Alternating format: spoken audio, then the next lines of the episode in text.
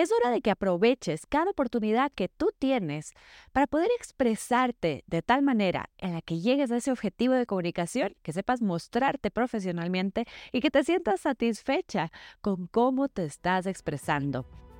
Bienvenida a La Líder, mi podcast donde comparto consejos, opiniones, visiones y estrategias para ayudarte a desempeñar mejor tu rol de líder, ser una mejor profesional y ayudarte a encontrar un balance más sano. Acompáñame, compártelo y disfrútalo. En las últimas semanas he conversado con varias de mis clientes porque estamos trabajando en cómo expresarse, cómo comunicarse mejor para principalmente las evaluaciones que realizan dentro de las oficinas de las que trabajan a final del año. Y he logrado identificar algo importante que podría interesarte a ti.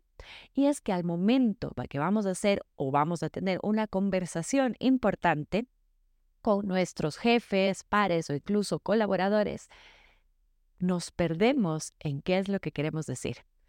Reflexionemos sobre esto juntas. Piensa sobre aquello que tú quieres pedir, alguna situación, sea negociación, subida de sueldo, eh, tomar poder sobre algún proyecto, quisieras delegar alguna situación específica en general. Pensemos en tu situación.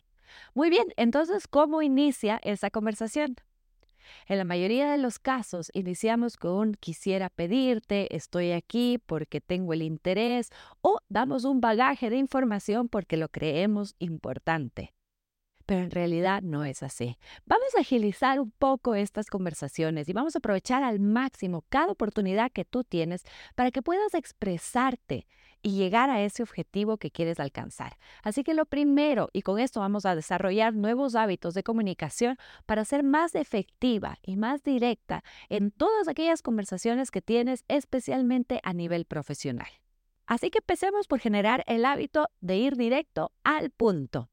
Sí, yo sé que crees que tienes que dar información, eh, un poco de experiencia, contar algún antecedente, pero recuerda que las personas tienen esta capacidad de atenderte por dos minutos, más aún si estamos en pleno día laboral, si es que es por llamada telefónica o incluso si es que es por reunión por Zoom. Tenemos breves minutos de su atención, así que vamos a ir directo al punto. Quiero pedirte esto, quiero tu respaldo, quiero mostrarte. Estoy aquí para que tomemos una decisión cualquier otra forma de iniciar una conversación que no vaya directo al verbo de acción, puedes eliminarla. Es momento de ir directo al punto. Incluye este hábito en tu rutina para que saques el mayor provecho y seas más efectiva en el momento de comunicarte.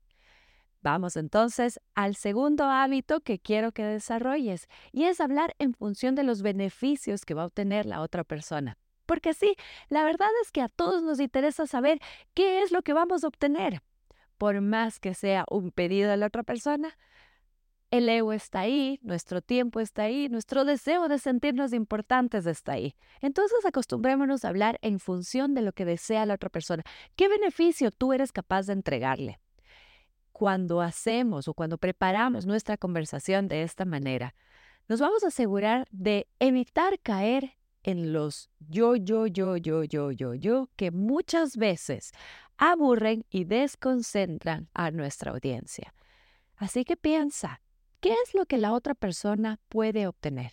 Quizá hablamos del beneficio de lo que el equipo va a dar a la institución. Estaría bien. Podemos también preguntar directamente de qué manera puedo ayudarte. Quiero hacer este proyecto y quiero incluirte para que tú también veas los beneficios.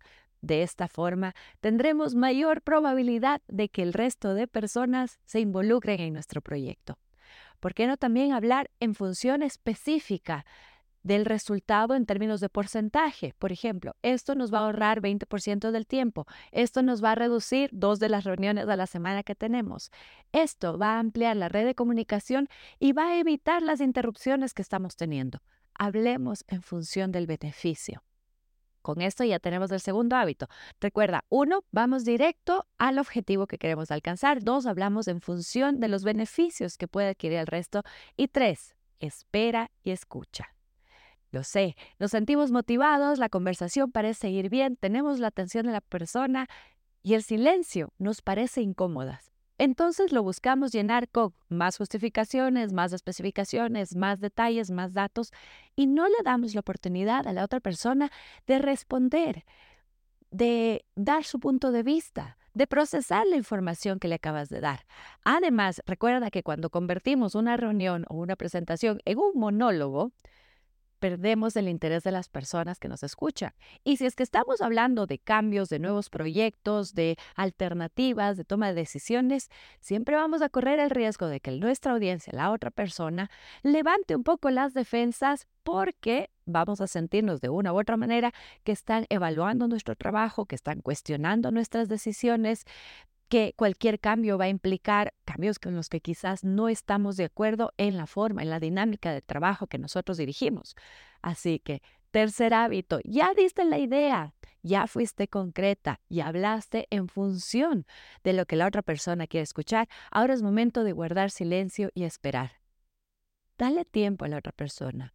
No te incomodes con el silencio. Esto es bueno. Significa que la otra persona está pensando al respecto, está planificando su respuesta, está considerándolo. Y al no sentirse presionada de tu parte, ya que tú vas a estar relajada, si estás sentada, puedes echarte hacia atrás, puedes relajar tus brazos, puedes sonreír amablemente y esperar.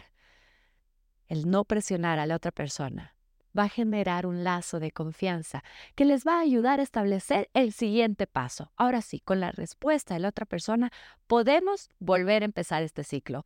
Desarrollemos entonces estos tres hábitos para ser mucho más efectiva en la forma como te comunicas. Puedes ampliarlo también a tu vida personal, ¿por qué no? Pero quiero que lo pongas a prueba ahora en tu vida profesional y que es momento de lucirte, de mostrarte, de presentar tus ideas de desarrollar estos hábitos para mejorar tu comunicación.